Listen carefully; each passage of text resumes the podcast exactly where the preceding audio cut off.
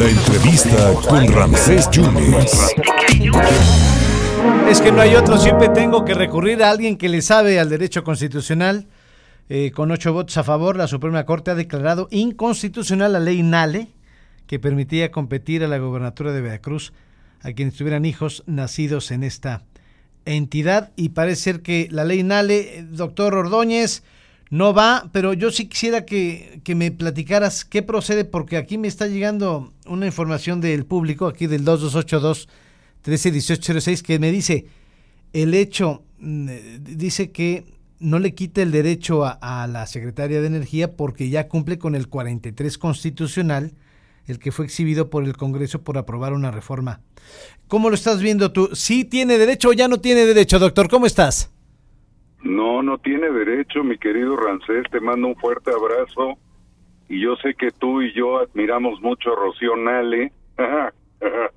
y entonces, perdón por la burla, pero finalmente hasta ahí llegó, hasta ahí termina su hegemonía porque nadie que no sea del Estado, de la entidad federativa que pertenezca, pues nadie puede ser gobernador del Estado. Estaríamos en un conflicto de intereses políticos o haciendo creer que Rocío Nale pudiera haber sido gobernadora de Veracruz.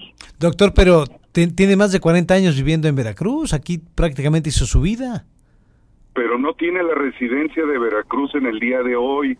Ella está viviendo en Villahermosa, Tabasco, porque está completamente inmersa en la construcción de dos bocas sí, de lo que es la refinería y su domicilio formal está en la Ciudad de México, porque ahí está la Secretaría.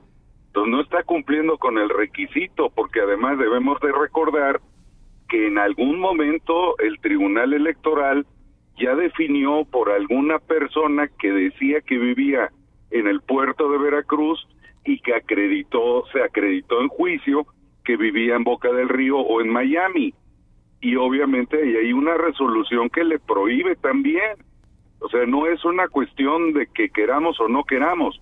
La constitución se modificó para justificar que ella tendría la residencia porque los hijos vivían en Veracruz, aplicando una cosa que se llama jus sanguini, pero en contrario, que los hijos le daban a uno la nacionalidad, y eso es completamente un absurdo jurídico. Entonces, eh, ¿qué, ¿qué, es lo que falló en el Congreso del Estado, doctor? Pues les falla todo en el Congreso, el presidente de la Junta, la presidencia de la de la Cama, del Congreso, les falla el jurídico, les falla todo, absolutamente todo. Tienen 31 diputados rompiendo un principio constitucional de Veracruz. Tienen sobre representación legislativa y como dirían los abuelos, tienen pólvora, pero está bien mojada y no les prende. Y obviamente pues no les va a prender jamás a ellos esta pólvora que les quedó mojada. O, o, sea, doctor, a ver, para que quede claro, o sea, con domicilio sí hay forma, aunque no seas veracruzano, pero ella no está identificando o confirmando el domicilio.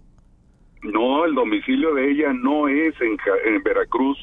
Ella no vive en Coatzacoalcos, vive en Villahermosa, Tabasco, públicamente el presidente Andrés Manuel López Obrador ha dicho en reiteradas ocasiones que ella no puede estar lejos de donde se está haciendo la, la refinería. Y adicionalmente a ello, el domicilio formal de la Secretaría de Energía es en la Ciudad de México, no en el estado de Veracruz. Entonces ella, por con motivo de su trabajo, pues no es, no residencia legal en Veracruz. Aunque haya vivido más de 40 años en Coatzacoalcos. La residencia es un derecho que se va adquiriendo y se va perdiendo conforme al tiempo. Uh -huh. Podemos tener residencia nosotros si vivimos en Puebla, pues adquiriríamos nosotros nuestra residencia en Puebla, cumpliendo los requisitos de la Constitución de Puebla. Pero si cambiamos o variamos nuestro domicilio con motivo de nuestro trabajo, nuestra residencia se altera y al alterar la, la, residencia nace el siguiente derecho por el lugar donde estemos viviendo. Entonces es un derecho que va cambiando, no el hecho de que haya vivido 40 años aquí pudiera haber vivido toda su vida, pero ella nació en Zacatecas y obviamente pues eh, la interpretación jurídica que pretendieron hacer era que por los hijos ella era veracruzana, cosa que es un absurdo jurídico, no solamente de talla constitucional, sino a nivel mundial. Eso no existe. Por eso yo te preguntaba el argumento que si ya el plan A era desechado, el de la residencia por el tiempo que había estado en Coatzacoalcos pudiera ya reconocerle el artículo 43 constitucional. Tampoco se lo concede porque ya no está viviendo aquí. No, no se le concede y además eh, el ingeniero, y reitero, ingeniero este, Cuitláhuac, eh, nuestro señor gobernador que es ingeniero, trató de interpretar en la mañana con una, basándose en, en ese, en ese principio, pero bueno, esto es una interpretación jurídica donde hay una resolución ya de la Suprema Corte de Justicia de la Nación, pero no solamente eso, hay una resolución de la Sala Superior del Tribunal Electoral Federal. Entonces, aquí hay una interpretación constitucional en la cual se dice que no tiene residencia, entonces no puede ser gobernador de Veracruz pudiera haber un tercer intento por parte del Congreso del Estado para impulsar otra ley de estas características, doctor?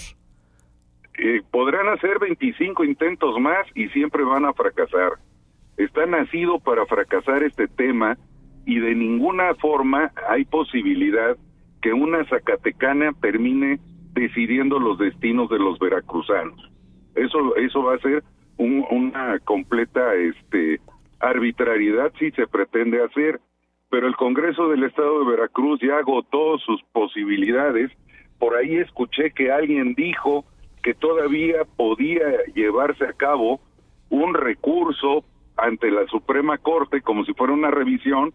No es cierto, no existe ese recurso, no existe interpretación del 41 constitucional, existe el 11, el artículo 11 de la Constitución del Estado de Veracruz, que quedó intocado, se declararon la invalidez y por lo que por consecuencia lógica no podrá ser candidato Rocío Nale bajo ningún concepto para el gobierno de Veracruz.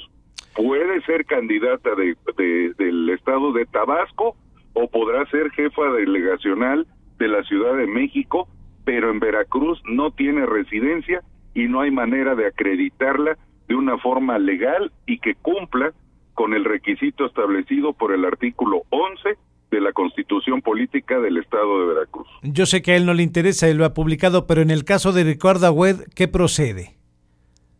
Eh, la diferencia con Ricardo Agüed es que él tiene una residencia efectiva por más de cinco años, él no necesita tener la interpretación de los hijos, pero él tiene una residencia efectiva por más de cinco años, de hecho tiene más de 40 años de vivir ya fue alcalde de, Jalapa en dos ocasiones, ya fue diputado, tanto fue diputado al Congreso del Estado y senador.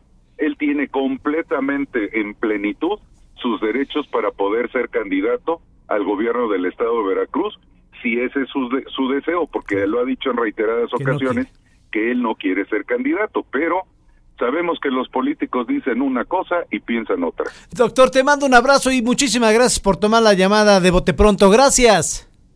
Fuerte abrazo, que estén muy bien, hasta luego. Muchas gracias. Pues ahí está alguien que conoce la ley constitucional, que es el doctor Fidel Ordóñez. Esto va a causar todo tipo de, de reacciones. Escuche usted a alguien que conoce perfectamente el derecho constitucional.